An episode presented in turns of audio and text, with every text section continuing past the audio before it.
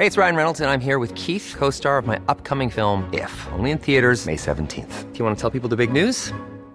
All right, I'll do. Sign up now and you'll get unlimited for $15 a month in six months of Paramount Plus Essential Plan on us. Mintmobile.com slash switch. Upfront payment of $45 equivalent to $15 per month. Unlimited over 40 gigabytes per month. Face lower speeds. Videos at 480p. Active Mint customers by 531.24 get six months of Paramount Plus Essential Plan. Auto renews after six months. Offer ends May 31st, 2024. Separate Paramount Plus registration required. Terms and conditions apply if rated PG.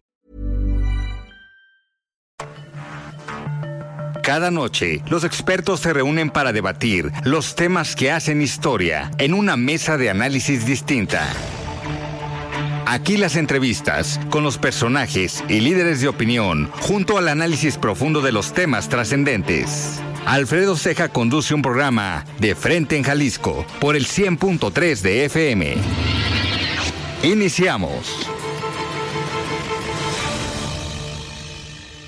Hola, ¿qué tal? Muy buenas noches. Bienvenidos a una emisión más de De Frente en Jalisco, aquí en Heraldo Radio Jalisco. Hoy jueves 12 de octubre. Quiero agradecer como todos los días en los controles técnicos a Antonio Luna y a Ramón Luna, en la producción y redacción de este espacio a Ricardo Gómez y recordarles nuestro número de WhatsApp para que se comuniquen con nosotros, el 3330 1779 66. El día de hoy, como cada jueves, vamos a tener esta mesa de análisis con Iván Arrazola, quien me acompaña aquí todos los jueves. Vamos a platicar de muchos temas. Esta semana hubo bastante, bastante información y hoy en día pues para algunos eh, día de asueto, la ciudad medio se paralizó el día de hoy, fue un caos el tráfico en algunas zonas, pero aquí estamos y vamos a platicar de todos estos temas, perdón, que se llevaron a cabo esta esta semana. Como cada jueves también vamos a escuchar el comentario de Raúl Flores, el expresidente de Coparmex Jalisco, y también la participación de Mario Ramos, él es ex consejero del Instituto Electoral y de Participación Ciudadana del Estado de Jalisco. Les recordamos que nos pueden escuchar en nuestra página de internet heraldodemexico.com.mx, ahí buscar el apartado radio y encontrarán la emisora de Heraldo Radio Guadalajara. También nos pueden escuchar a través de iHeartRadio en el 100.3 de FM. Y les recordamos nuestras redes sociales para que se comuniquen por esta vía. En Twitter, ahora ex, me encuentran como arroba Alfredo y en Facebook me encuentran como Alfredo Ceja. Y también ya pueden escuchar esta mesa de análisis y todas las entrevistas en el podcast de De Frente en Jalisco en cualquiera de las plataformas. El análisis de Frente en Jalisco. Muy bien, pues arrancamos esta mesa de análisis de los jueves. Me da muchísimo gusto eh, saludar y platicar nuevamente con Iván Arrazola. Estimado Iván, ¿cómo estás? Buenas noches. Hola Alfredo, buenas noches. Muy bien, ¿y tú cómo estás? Muy bien, muy bien. Pues aquí, Iván, en día, en día de descanso para algunos, pero nosotros vamos a hacer análisis de todo lo que ha acontecido esta semana y eh, me gustaría, Iván, que empecemos con un tema que nos quedó pendiente la semana pasada, pero que tiene relación con esta serie de comparecencias que han tenido los secretarios eh, con motivo del quinto informe de gobierno en la Cámara de Diputados, pues la semana pasada se llevó a cabo una reunión de alto nivel en materia de seguridad entre Estados Unidos y México, donde se pues se plantearon algunos temas eh, claves, Iván, sobre la producción y el tráfico de una droga que hoy está siendo pues crisis en Estados Unidos y también en nuestro país, el fentanilo. Y ahí en esta reunión pues se vieron diferencias entre ambos gobiernos, posturas eh, polémicas tal vez, pero me gustaría eh, saber tu opinión. ¿Cómo viste el diálogo que se generó entre ambos gobiernos y las diferentes posturas en torno a un tema eh, tan delicado como es la producción y el tráfico de fentanilo? Mira, Alfredo, es una, es una situación realmente compleja porque, bueno, para los dos gobiernos, evidentemente el tema es muy importante y esta reunión de alto nivel pues sirve sobre todo para revisar y para profundizar pues estos mecanismos de que, que ayuden a fortalecer la seguridad. Pero mira, aquí hay un, un, problema muy, muy particular, muy específico y que me parece que es como el gran el gran asunto la, o la gran diferencia. Mientras que en Estados Unidos están preocupados por este tema de el fentanilo que está llegando desde México a, hacia Estados Unidos y que está generando miles de, de, muertes en el país, pues para México el tema de la seguridad parece ser otro, ¿no? Sí, claro. Y, ese tema tiene que ver, pues sobre todo con la violencia que se vive en el territorio mexicano, el acecho de los diferentes cárteles del crimen organizado que se calculan en más de, en más de 200.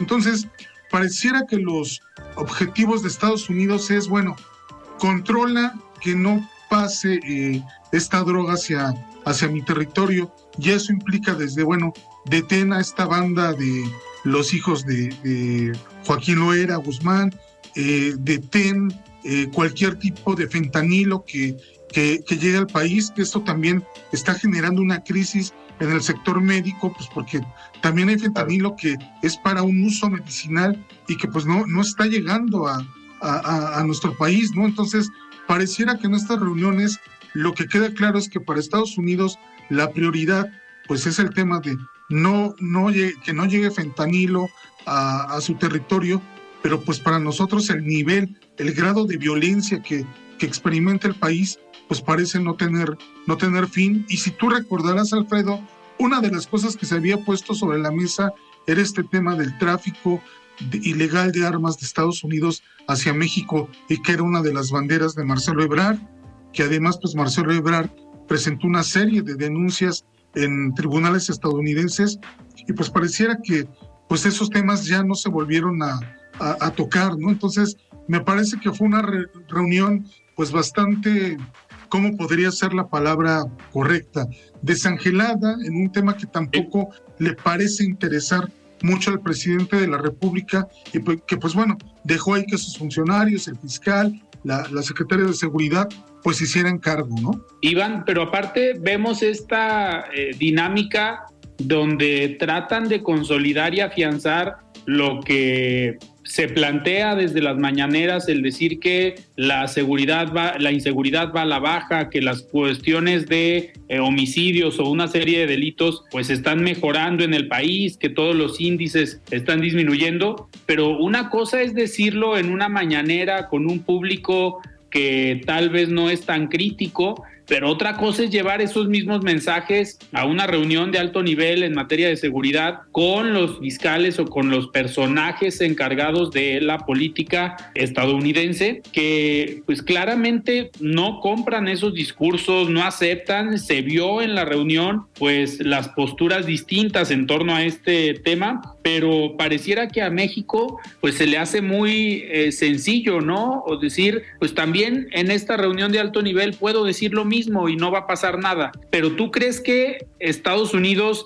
se quede tranquilo con estas versiones después de terminar estas reuniones, se quede confiado de lo que está haciendo el gobierno de México y su aliado en teoría, en el combate al crimen organizado? Pues mira, tan no se queda tranquilo que hay una serie de anuncios que se va a continuar con la construcción de este muro entre México y Estados Unidos, ¿no? Mientras, bueno, la, la canciller Alicia Bárcena, pues dice hay que construir puentes, no, no muros, pues para Estados Unidos, pues bueno, si ya no hay otra alternativa, pues se tienen que, que seguir con ese tipo de construcciones, aunque Joe Biden había dicho que ya no se iba a continuar con la construcción del, del muro. Entonces, son estos mensajes, Alfredo, atendiendo un poco como a estas diferencias que señalas, en las cuales pues evidentemente Estados Unidos dice no confío en lo que está haciendo México, lo que ha hecho México es, insuficiente y por ahí Alfredo ya se empiezan por ejemplo a deslizar algunos mensajes, claro en el contexto de las elecciones del próximo año en Estados Unidos, pero se habla de inclusive de equipos especiales que podrían enviarse desde Estados Unidos fuerzas especiales para hacer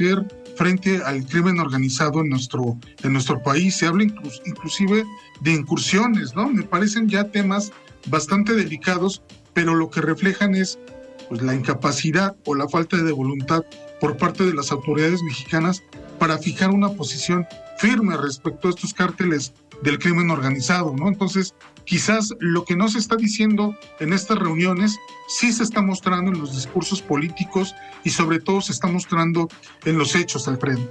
Claro. Iván, pero aparte, eh, ¿cómo esperar este posicionamiento firme cuando, pues, en tu discurso eh, comentas que todo va bien, que no está pasando nada, que las cosas van mejorando? Y también esto lo saco a relación por la comparecencia y la presencia de la secretaria de Gobernación en, el Poder Legislativo, en, este, en esta serie de comparecencias donde prácticamente fue a decir que todo iba bien, a pesar de los comentarios de los diputados y las diputadas de oposición y de los senadores, perdón, eh, pues ella llegó con un mensaje Vimos un, un video que subió el senador Clemente Castañeda, pues bastante fuerte y sorprendido de la postura y de las frases que repetía la secretaria de gobernación, que decía el senador que era prácticamente el discurso y las frases que dice el presidente en la mañanera. Entonces, ahí pues están cuadrando un discurso, pero para todo el tipo de público, desde el público general que ve una mañanera hasta los legisladores con los que tendrían que rendir cuentas, pero también coincide en una reunión de alto nivel. Entonces, ¿cómo esperar un discurso o un posicionamiento más firme en torno a este tema cuando pareciera que están convencidos de lo que están diciendo y tal vez de lo que están haciendo, ¿no? Es normal, me parece ya a estas alturas, creo que ya la, la, posición del gobierno es muy clara y como bien lo señalas, el presidente pues es el mejor ejemplo cuando dice ya no hay masacres, ya no hay desapariciones, ya eh, se ha acabado con, con, la violencia. Y lo único que utilizan, Alfredo, para esto pues es hablar de índices, hablar de que, por ejemplo, pues las denuncias han, han disminuido. En ese sentido, pues bueno, tendríamos que ver cuántas personas realmente están dispuestas a ir a denunciar cuando son víctimas de un delito. Saben que muchas veces su caso va a ser enterrado en, los propios ministerios públicos, en las propias fiscalías, no se les va a dar eh, avance realmente. Entonces, a estas alturas del partido pueden salir a decir lo que sea, porque al final de cuentas, estas comparecencias, Alfredo, lejos de ser auténticos, eh, digamos, mecanismos de rendición de cuentas se convierten en realidad en circos, ¿no? En, en, una serie de situaciones que en realidad cada quien le está hablando a su, a su público, ¿no? Entonces, ciertamente los, los, los eh, legisladores de, oposición han sido muy críticos respecto a las distintas comparecencias que, que se han dado, pero al final de cuentas, Alfredo, parece que no pasa nada, ¿no? Parece que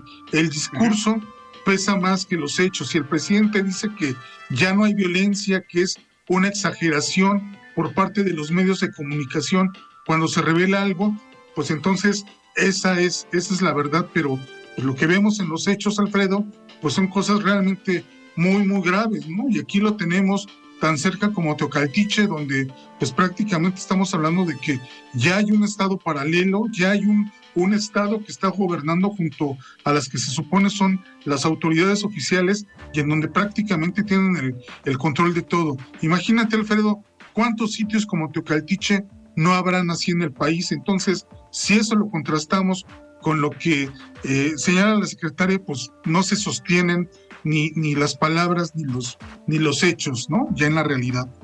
Claro. Iván, y como comentas, me gustaría pasar a otra de las comparecencias que se dieron esta semana.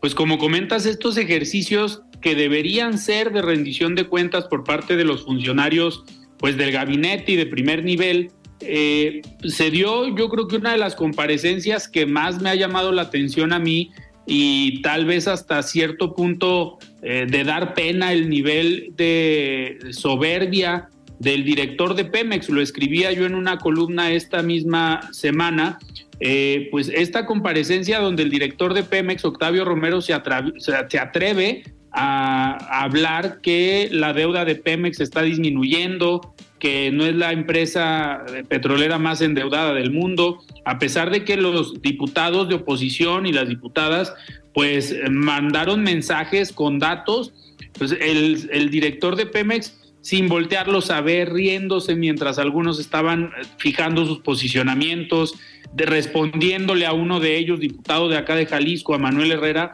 eh, respondiéndole, pues esa pregunta que usted me hace ahí está en la presentación, si usted quiere revise la presentación, a ver, es un ejercicio de rendición de cuentas y si le respondes así a un diputado es como si le respondieras así a un ciudadano, que al final ese ciudadano pudo haber o no votado por Morena o votado por MC o por PRI, PAN, PRD, pero al final los gobiernos, los funcionarios públicos deben de eh, servir y trabajar para todos los ciudadanos, no nada más para los que votaron por ellos.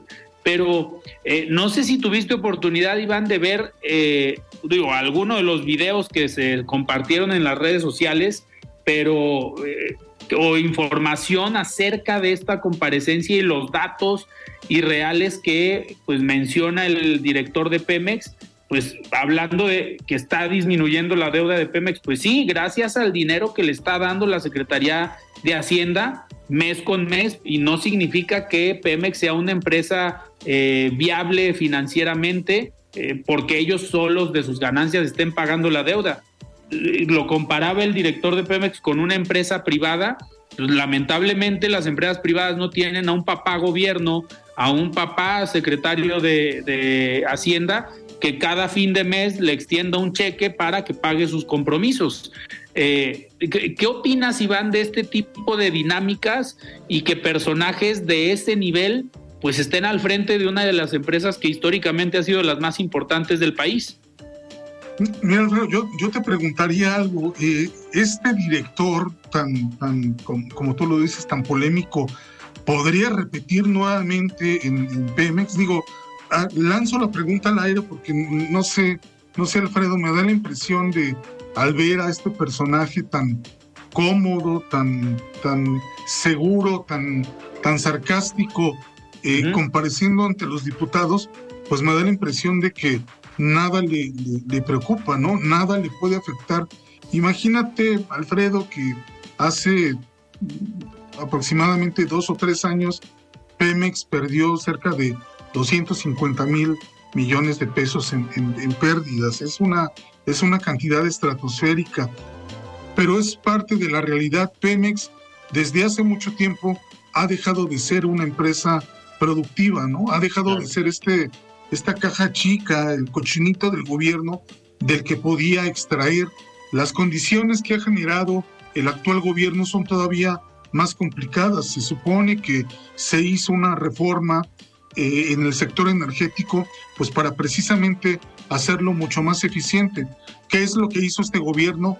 Acabó prácticamente con todo lo que se había hecho respecto a esta reforma y pues ahora es el Estado el que tiene que financiar completamente todas las actividades que, que realiza Pemex, ¿no? Entonces, en ese escenario, Alfredo, pues imagínate la cantidad de dinero que no se le ha tenido que inyectar a esta empresa que sus bonos, como tú bien lo dices, si hay quien quiere invertir en Pemex es porque sabe que hay un gobierno que va a responder por ellos, pero pues prácticamente es dinero pues tirado a la, a la basura, ¿no? Literalmente dinero que podría ser utilizado en medicamentos, en escuelas, en eh, mejorar centros de salud, pero bueno, hay una obsesión por parte de este gobierno pues por seguir alimentando este, este monstruo que no tiene, no tiene llenadera, ¿no? Y que pues, realmente ha endeudado al país de una manera muy, muy, este, muy, muy complicada. 1.9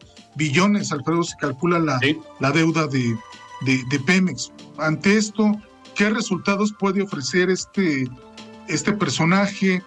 ¿Qué, digamos, puede haber hacia el futuro? Porque ni siquiera por ejemplo, el precio del barril de petróleo, podemos tener la certeza que para el próximo año va a estar en estos niveles que se, que se están calculando, ¿no? Inclusive ya con este ambiente que estamos viendo de, guerra entre Israel y Palestina, si algo debemos de esperar es que se incremente el precio del, del, petróleo, ¿no? Que bueno, que este gobierno ha presumido que está haciendo una refinería, una refinería que todavía no está funcionando y que bueno, aparentemente el hecho de que aumente el precio del barril de petróleo sería una buena noticia para México, pero como tenemos que importar ese, ese petróleo, ya, ya sea en, en gasolina, pues entonces la ganancia se va ¿no? en, en todo ese eh, combustible que tenemos que importar y que no se ve para cuándo se vaya a empezar a, a refinar. Pero bueno, es, es parte de lo que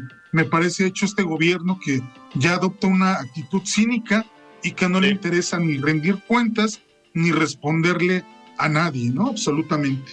Tal cual, Iván, en esta comparecencia el director de Pemex decía que al final de la administración ellos estaban esperando y, eh, producir más del 80% de la gasolina que se utiliza en el país a través de las refinerías que se están haciendo, no sabemos cuándo van a empezar a refinar, a través de esta refinería Deer Park que se compró en Estados Unidos, pero pues son al final promesas que muy difícilmente se van a cumplir y ellos siguen en el discurso de es que necesitamos nosotros dejar de comprar la gasolina, vamos a empezar a producirla para que nos salga más barata. Ojo, acuérdate Iván, ¿a cuánto recibió el presidente López Obrador en 2018 en diciembre el litro de gasolina? Estaba alrededor de 18 pesos el, el litro y ahorita está en promedio 25, 26 pesos, es decir, en cinco años ha subido 8 pesos el, el litro de gasolina y eso no lo estamos viendo. ¿Qué pasa? Un gobierno que en las propuestas de campaña decía que iba a haber un litro de gasolina a 10 pesos y cinco años después, pues se nos olvida esa información, esas promesas incumplidas en campaña, que hoy, por eso el director de Pemex dice muy fácilmente que la deuda va disminuyendo porque pues no, digamos, no hay forma de ganarles ante ese discurso que pues prácticamente solamente ellos producen, solamente ellos se creen eh, y habrá un porcentaje de la población que crea, digamos, estos, estos discursos, pero y me gustaría cerrar con esto antes de irnos a un corte, eh, pues qué podemos esperar de un ingeniero agrónomo, ¿no? Al frente de Pemex, ese es el perfil del director de, de Pemex, a lo mejor por eso no le salen las cuentas ni las finanzas, ni el número de barriles, ni todo lo que está haciendo o las decisiones que están tomando en Pemex. No sé, Iván, si tú encuentres alguna relación entre la agronomía y Pemex o el sector energético. Mira, una de las paradojas, Alfredo, que me parece tiene este gobierno es, eh, hace unos meses festejaban el hecho de que el dólar hubiera llegado a 16 pesos, ¿no? Y lo, decían que era una parte de un, este, de la, del buen manejo que había hecho el gobierno, cuando en realidad sí. pues, el valor de la moneda no depende de, de esto. Pero es una paradoja, Alfredo, porque eh, resulta que está más barato el dólar que lo que puede costar un kilo de tortilla o un kilo de, de o un litro de gasolina que rondan los 24 pesos, ¿no? Y que, sí. pues eso, a quien más daño le está causando, pues es sin duda a, a, los más pobres. Entonces, realmente muchas de estas políticas, Alfredo, lo único que han hecho es afectar a quien este gobierno se dice que está beneficiando, que son los pobres. Totalmente. Iván, tenemos que ir a un corte, pero antes de, de, irnos vamos a escuchar el comentario de Raúl Flores, él es presidente de Coparmex Jalisco. Estimado Raúl, ¿cómo estás? Buenas noches. La voz de los expertos.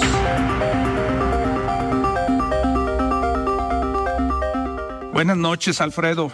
Qué gusto saludarte a ti y a todo tu auditorio. Pues hoy me gustaría que platiquemos sobre el impacto que tienen las empresas en la calidad de vida y oportunidades para todas las personas. Las empresas generan aquellos empleos que sostienen la economía de las familias jaliscienses. Son el motor de cambio en nuestra sociedad. Durante el mes de septiembre, según datos del Instituto Mexicano del Seguro Social, se generaron 10.614 empleos formales en nuestro estado. Este aumento en el empleo no es un evento evento aislado. Es el resultado de un esfuerzo conjunto, parte de una tendencia constante durante el año 2023, en el que Jalisco ha acumulado un total de 66.398 empleos generados hasta la fecha, lo que posiciona a Jalisco como la tercera entidad con mayor creación de empleos formales en todo el país. Además de mejorar la calidad de vida de todas y todos, el aumento de empleos formales también impulsa la economía en la región, que de forma directa o indirecta impacta en la vida de toda la ciudadanía. Para las personas significa más que solo un salario. Es tener acceso a la seguridad social, acceso a la vivienda, la posibilidad de obtener créditos y en diciembre recibir un aguinaldo. Cada uno de estos empleos generados no es una cifra, son más personas que ahora pueden brindar estabilidad a sus familias, acceder a la atención médica, entre otros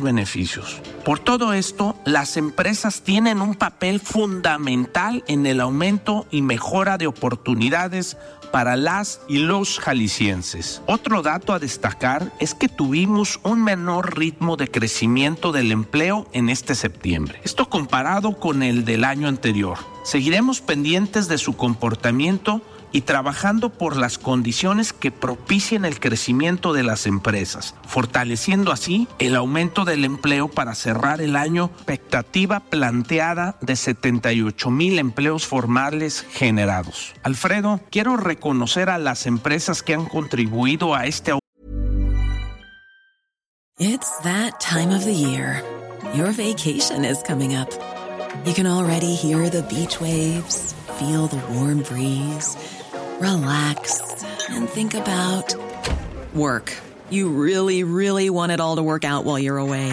Monday.com gives you and the team that peace of mind. When all work is on one platform and everyone's in sync, things just flow wherever you are.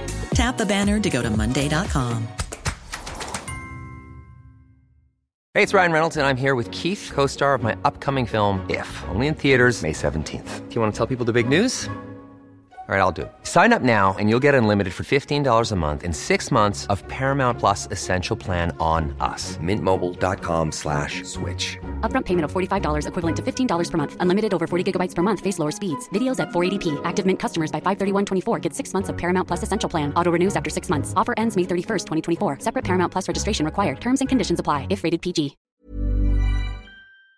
Aumento de empleos durante todo el año, al igual que a todo el talento dentro de ellas que fortalece nuestro estado. Los invito a estar al tanto de este y otros temas en mi Instagram como Raúl Flores López y en Twitter como Raúl Flores. Que tengan una excelente noche. Siga con Alfredo Ceja y su análisis de frente en Jalisco por el Heraldo Radio 100.3. Mesa de análisis de frente en Jalisco con Alfredo Ceja. Continuamos. La voz de los expertos.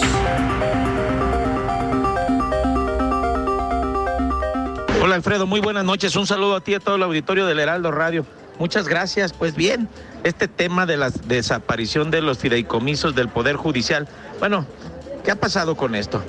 Eh, comentarte, Alfredo Auditorio, que tras la aprobación de la iniciativa de ley en la Comisión de Presupuesto y Cuenta Pública de la Cámara de Diputados, de iniciativa que obtuvo el respaldo de 30 votos a favor de la coalición de la Cuarta Transformación, conformada por Morena, PT y el Partido Verde, se propone la eliminación de 14 fideicomisos vinculados al Poder Judicial.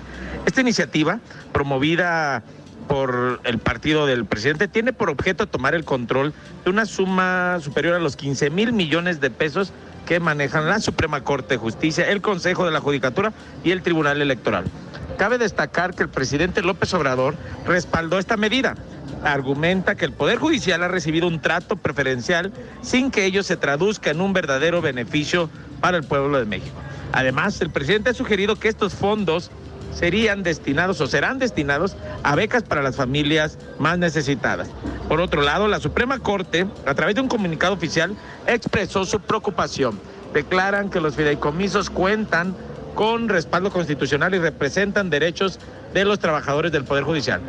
La eliminación de estos fondos podría poner en peligro la funcionalidad del Poder Judicial y perjudicar a la sociedad mexicana. Eso expresaron en el Poder Judicial.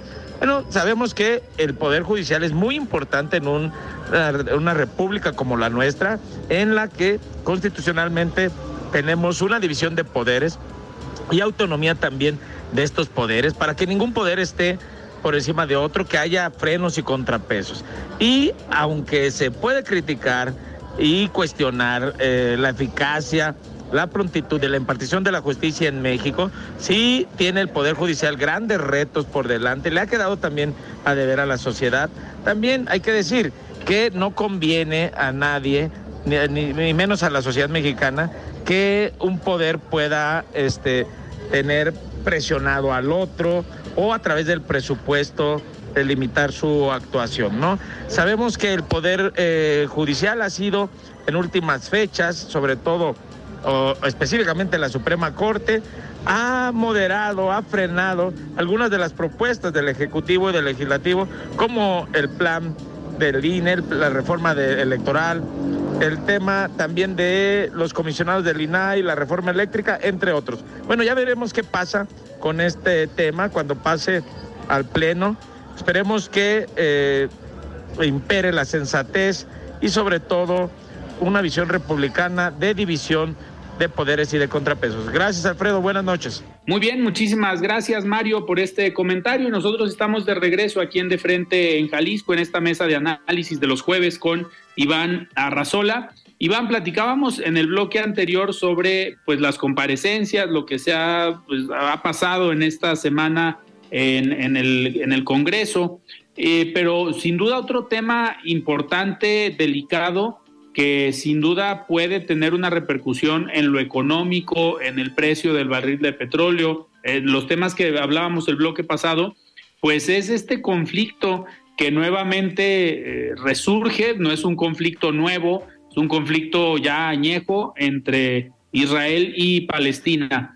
Eh, en este sentido, Iván, pues han existido versiones encontradas, digo, sabemos que este grupo Hamas eh, ha sido el que inicia los ataques eh, contra Israel. Israel responde de una manera fuerte eh, a estos ataques, pero pues lo más lamentable es que se están perdiendo vidas de civiles, no de integrantes de un grupo terrorista o de los ejércitos. hoy se están perdiendo vidas de civiles de los dos lados, tanto de Israel como de Palestina. ¿cómo, pues, ¿cómo definirías, Iván, este conflicto eh, y cuál sería tu análisis de manera general para ahorita entrar a detalle? Mira, Alfredo, yo lo definiré esto como la tormenta perfecta. Por un lado, tenemos a un país como Israel, el cual atraviesa una grave crisis política generada por su primer ministro Benjamín Netanyahu, que pues es un hombre que ha polarizado mucho a la, a la sociedad israelí, que ha intentado hacer una reforma para quitarle independencia al Poder Judicial. Creo que en otros países también estamos viendo este tipo de, situaciones, Alfredo. Pero bueno, esta, digamos, eh, el, tema político ha incidido directamente en el tema de la defensa de la política exterior de, Israel, porque se descuidaron, el que se supone es el aparato de inteligencia, uno o uno de los aparatos de inteligencia más fuertes que, existen en el mundo no pudo prevenir un ataque como el que vimos el fin de semana pasado, donde este grupo terrorista, que es el que controla, el que gobierna en la franja de Gaza, pues es, es un ataque relámpago, es un ataque sorpresa, donde mata a, cientos de, personas, mujeres, niños, y pues causa un daño muy, muy grave a la población. Evidentemente, si hablamos de ¿Qué país es más fuerte? Pues sin duda Israel lo es. Entonces, la respuesta que se, que se, espera, que se espera, Alfredo, pues va a ser una respuesta contundente. ¿Qué es lo que está en medio de, de este conflicto? Que pues bueno, este grupo Hamas, que bueno, Hamas representa una parte de los palestinos, pero no necesariamente significa que todo el pueblo palestino, Alfredo, apoye lo que está haciendo este grupo. Es más, me atrevería a decir que hay una parte importante que se puede oponer a esto, pero sin embargo, muchos inocentes van a tener que pagar por las acciones de este grupo terrorista. ¿Qué es lo que está en juego? Pues bueno, hay 150 rehenes que este grupo Hamas tomó, de, Israel. Entre ellos, pues hay algunos eh, eh, estadounidenses, también se dice que hay, este, que hay mexicanos. Y bueno, esos 150 rehenes van a ser utilizados como moneda de cambio. De alguna forma, lo que el grupo Hamas está buscando es que estos rehenes puedan ser intercambiados por prisioneros, puedan ser intercambiados inclusive por algunos cadáveres. ¿Qué es lo que estamos viendo en este momento, Alfredo? Que Israel ya no está dispuesto a negociar, inclusive se está hablando ya en estos momentos, Alfredo, de que pudiera haber una intervención terrestre, algo que no ha sucedido, que Israel básicamente cuando ataca eh, esta parte de la franja de Gaza lo hace vía aérea, lo hace lanzando cohetes. Imagínate, Alfredo, si llegara a haber una incursión terrestre al territorio de la franja de Gaza, eso sería una verdadera carnicería. Estaría generando una cantidad de muertos, Alfredo, que no nos podemos imaginar. La situación es muy preocupante. Evidentemente hay una condena por los actos terroristas provocados por Hamas, pero también hay muchas voces que están en contra de Israel, pues porque bueno, en esta franja de Gaza viven dos millones de personas aproximadamente, no tienen agua, no tienen luz, no tienen comida y pues esto se va a convertir en una crisis humanitaria eh, o ya lo es en este, en este momento, Alfredo, de tal forma que la situación es realmente preocupante. Como, como igual de preocupante me parece es la respuesta del gobierno mexicano que se ha negado a condenar abiertamente a este grupo terrorista eh, Hamas. Como te repito, esto no es contra el pueblo palestino, porque no todo el pueblo palestino está con Hamas, pero el hecho de que no se condenen actos terroristas por parte del gobierno mexicano también nos habla de que el compromiso con la democracia por parte de, del gobierno mexicano pues no, no es, ¿no? No es lo que se espera. Que, ahí ya hubo también un posicionamiento por parte de la representación de Israel en México, pues extrañando eh, este posicionamiento o esta postura de México de sí condenar los actos terroristas, pero hasta ahí, y llamando al diálogo. O sea, no, no hablando específicamente de lo que ocurría o del conflicto, eh, justificando nuevamente en esta postura neutral que no se puede, digamos, tomar partido por alguno de los dos bandos, pero Iván, tú eres experto en el tema de relaciones internacionales. A ver, eh, no puedes tomar bando del lado de un grupo terrorista. Eh, normalmente o naturalmente tendrías que eh, tomar partido por el lado de un Estado como es el Estado de Israel eh, ya después, digo, sí, lamentablemente están falleciendo personas en la franja de Gaza que, como bien comentas, no forman parte de este grupo eh, terrorista. Eso sí, hay que, digo, llamar al diálogo, a la mesura, a, no, digamos, pues no atacar a diestra y siniestra, teniendo la oportunidad de que fallezcan personas inocentes, que eso es lo que está pasando hoy, pero pues una nuevamente una postura eh, tibia por parte del gobierno de México, aunque no sé qué tanto esta postura mediadora eh, la hayan pensado en este sentido, de que Israel también está en su respuesta, pues atacando a personas eh, civiles.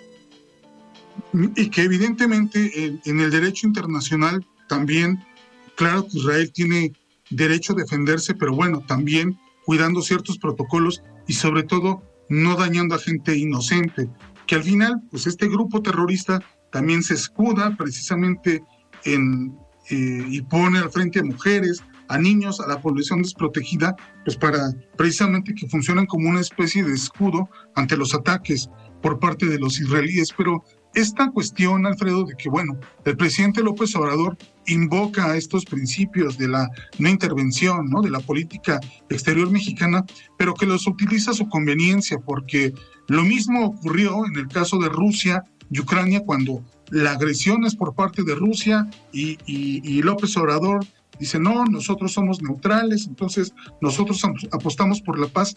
Aquí no puede haber neutralidad, Alfredo. Se tiene que condenar la violencia sí o sí en estos casos porque no, no es, no, no se puede permitir pero también este no intervencionismo es muy selectivo porque hay que recordar, por ejemplo, que en el proceso electoral de 2020 López Obrador se puso del lado de Donald Trump cuando Donald Trump dijo que eh, le habían hecho fraude, se puso de lado también en el caso de, del conflicto en Perú, pues no del, lado, no del lado del poder establecido, ¿no? sino del, del que pretendía convertirse en dictador.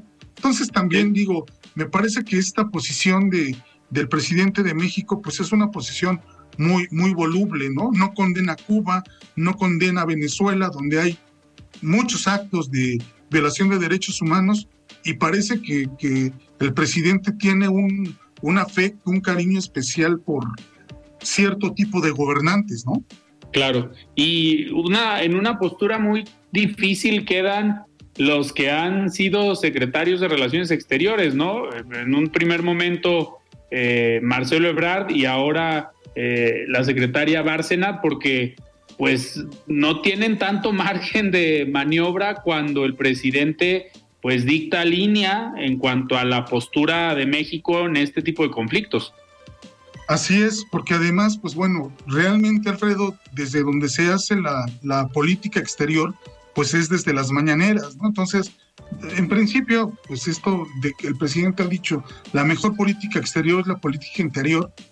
En, pocas palabras, al presidente le interesan poco este, este tipo de temas, este tipo de, de, conflictos, ¿no? Él está como muy a la antigüita, como en esta idea de que México no debe de intervenir en los conflictos, pero bueno, a ver, ¿cómo no vas a intervenir en situaciones en, en donde el terrorismo independientemente de la causa que busque, tiene que ser condenado porque el terrorismo atenta contra la población civil, ¿no? No, no, no es una, una guerra entre dos ejércitos, que bueno, ahí dices, podemos, podemos ver en, en qué condiciones se desarrolla ese conflicto, pero cuando se trata de atacar a gente inocente, lo tienes que condenar sí o sí, Alfredo. Pues lamentablemente sobre todo en el caso de Alicia Bárcena, que me parece que eh, la trayectoria eh, la, la, bala pues como una, una internacionalista, una política de, carrera, y que pues bueno, se tiene que ceñir pues a los intereses de, del presidente, ¿no? Que maneja pues la política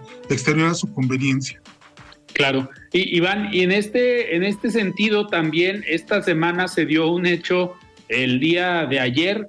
Eh, esta condecoración que se dio a exsecretarios de la Defensa Nacional eh, eh, en este evento en Veracruz, donde estuvo presente el exsecretario Salvador Cienfuegos, el general Salvador Cienfuegos, donde Andrés Manuel le entrega un reconocimiento por lo que ha trabajado, eh, digamos, en el servicio en la Secretaría de la Defensa Nacional, pero pues sorprende mucho después de lo que aconteció con el exsecretario en Estados Unidos, yo me pregunto, pues, ¿qué estará pensando ahorita todo el personal en Estados Unidos que hizo la investigación, que, pues, quien detuvo al, al exsecretario?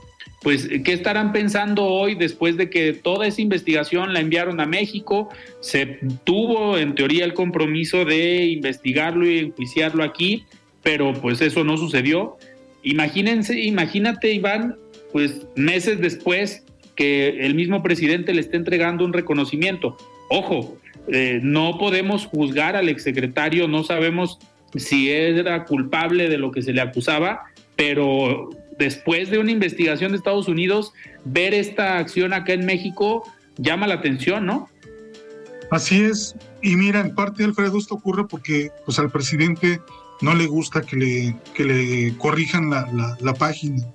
Cuando se ha hablado, por ejemplo, de temas de extradiciones, los dos últimos capos que se, que se han, eh, se han, se han, tratado de extraditar, siempre es un, un, tema que al presidente le cuesta trabajo, ¿no? Lo mismo que, por ejemplo, agencias de inteligencia de Estados Unidos hagan operativos en México también es algo que dice no, porque va en contra de nuestra soberanía, aunque, bueno, nuestras instituciones de seguridad no funcionen como deben. En el caso de Cienfuegos, es una situación muy particular la que ocurrió con este, eh, pues el, nunca se había dado en la historia de, de nuestro país que detuvieran a un secretario de la, de la defensa, ¿no? Entonces, en un primer momento, López Obrador, entre que lo celebra, pero después lo condena y ya después hace todo lo posible porque pues al, secretario de la defensa lo regresen al país. Ah, en el 2020 se dio esta cuestión de su detención. Eh, dura, son, ya, han pasado cerca de tres años y nuevamente aparecen los reflectores el polémico secretario de, de, de la defensa, Salvador Cienfuegos, y ahora condecorándolo, ¿no? Me parece también, Alfredo, que esto obedece pues a la cercanía que ya hay entre el ejército y el, y el presidente López Obrador, ¿no?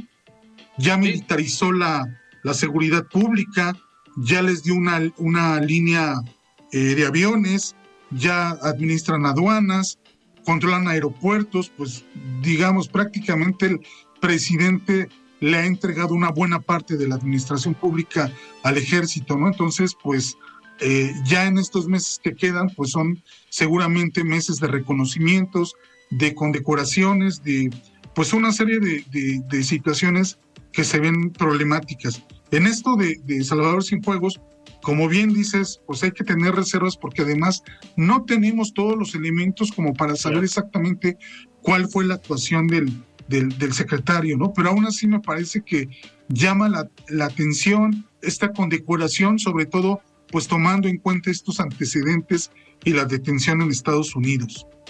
Totalmente. Iván, no sé si tuviste oportunidad de ver ese video donde le están entregando el reconocimiento. El saludo del general al presidente a mí me llamó mucho la atención en cuanto al lenguaje corporal, porque, a ver, el, el exsecretario es un personaje alto, pues más alto que el presidente, pero a la hora de saludar, eh, me hizo recordar a los saludos de Donald Trump, donde toma fuerte la mano de la otra persona y lo mueve con, un brazo, digamos, muy firme. Eh, se vio ese saludo fuerte de parte del secretario, el exsecretario de la Defensa, con el presidente, que pues prácticamente lo movió, lo destanteó un poco eh, por la firmeza del saludo ahí también pues podemos leer algunos eh, mensajes tal vez, ¿no? De parte del secretario. Bueno, mira, tú también como experto en estas cuestiones de, de comunicación, pues el, el exsecretario sabía que este era su momento, ¿no? Sabía que esa imagen iba a estar ahí, que iba a dar la, la, vuelta a nivel nacional y probablemente también a nivel internacional y pues aprovechó para mandar un mensaje de, de mucha de mucha fuerza, ¿no? Como de, de, mucha, de mucho valor y decir, yo aquí estoy y, estoy firme, ¿no? Y estoy en una posición de, pues, de, de, poder o de poder condecorarme todavía. Un mensaje fuerte, ¿no? Y, y, respaldado también por pues el secretario actual, por Luis Crescencio, por el secretario de Marina, porque se ve, pues se ven sonriendo, se ven como amables, se ven cercanos, no se ve como que exista cierta eh, molestia o incomodidad. Al menos eso a juzgar de las, de las imágenes. Eh, Iván, cambiando de tema, nos quedan cuatro minutos, pero en el tema electoral, eh, pues ah, seguimos con incertidumbre. en teoría, esta semana el INE iba a definir el tema de las gubernaturas y quedaban cinco hombres, cuatro mujeres o viceversa, pero deciden aplazar y esto viene a cambiar o a hacer que eh, no pueda avanzar el panorama para los partidos políticos o tener claridad en cuanto a la repartición de gubernaturas, ¿no? De las candidaturas. Eh, seguimos a la espera, pero pues, ¿cómo ves esta indecisión ahorita del INE? Eh, en, este tema? Pues mira, ya todo apuntaba, estaban más que preparados, más que listos. me, parece que la argumentación en este tema es, es buena. Solamente tres estados de la República tienen leyes de, o contemplan eh, mecanismos de paridad dentro de sus eh, códigos electorales.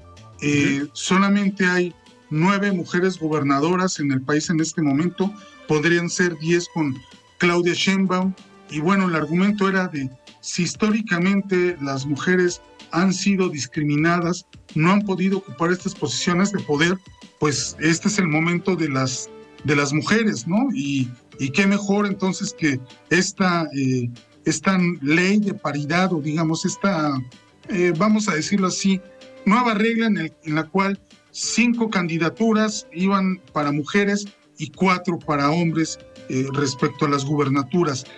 Me parece que ha habido muchas declaraciones, muchas presiones, en especial me parece que por parte de Morena no les están cuadrando los números, no les gusta una imposición de este tipo. Eh, señalan que, bueno, también los partidos políticos deben de tener cierto grado de independencia y ellos son los que tienen que determinar qué tipo de, de candidaturas son las que deberían de presentar. Entonces, me parece que por ahí, Alfredo, podría haber al final pues algún cambio, ¿no? En, en la, en, la configuración, en lo que se va a venir en, en, estos momentos y puede que el INE pues termine cambiando la, la, la regla, ¿no? Me, digo, a mí me, me, parece en lo particular bien estas, este tipo de acciones afirmativas, ¿no? Hay quienes afirman que pues esto más bien dependería de los partidos políticos, pero me parece que es una, que es una buena medida, ¿no? Pero una medida que se podría venir abajo, sobre todo pues por la presión de las fuerzas políticas que pues tal vez a estas alturas ya no quieran aceptar más imposiciones por parte de, de la autoridad electoral. Claro, y al final, eh, pues todavía falta los tiempos electorales, no nada más el tema de paridad, sino eh, los tiempos de los inicios de los procesos, de las campañas. En eso también todavía no hay tanta eh, certeza y de eso depende también la solicitud de licencia por parte de algunos personajes que busquen contender eh, por un cargo en la próxima elección en 2024. Entonces, seguimos con incertidumbre, seguimos sin definiciones en la mayoría de los partidos, no hay un tema, no hay un proceso claro para elección. Sabemos que en algunos ya hay dos, tres, cuatro perfiles, pero todavía no hay certeza en ninguno de los pues en ninguno de los partidos para ver quién va a encabezar, al menos aquí en gobierno eh, del Estado o en la candidatura para el gobierno del Estado, en la federación, pues ya está eh, más que claro, por un lado Claudia Sheinbaum y por otro lado eh, Xochitl Galvez, si no hay un cambio, porque también todo puede pasar en este, en este contexto. Iván, nos tenemos que, que despedir, pero muchísimas gracias por estar hoy aquí en De Frente en Jalisco y pues listos para el próximo jueves seguir abordando temas de relevancia local y nacional y ahora internacional también. Muchísimas gracias. Nos vemos el próximo jueves, Alfredo. Un abrazo. Muy bien, pues nosotros nos despedimos. Eh, terminamos esta mesa de análisis con Iván Arrazola y nos escuchamos el día de mañana. Yo soy Alfredo Ceja. Muy buenas noches. Alfredo Ceja los espera de lunes a viernes para que junto con los expertos y líderes de opinión analicen la noticia y a sus protagonistas. Esto fue De Frente en Jalisco, otra exclusiva de El Heraldo Radio.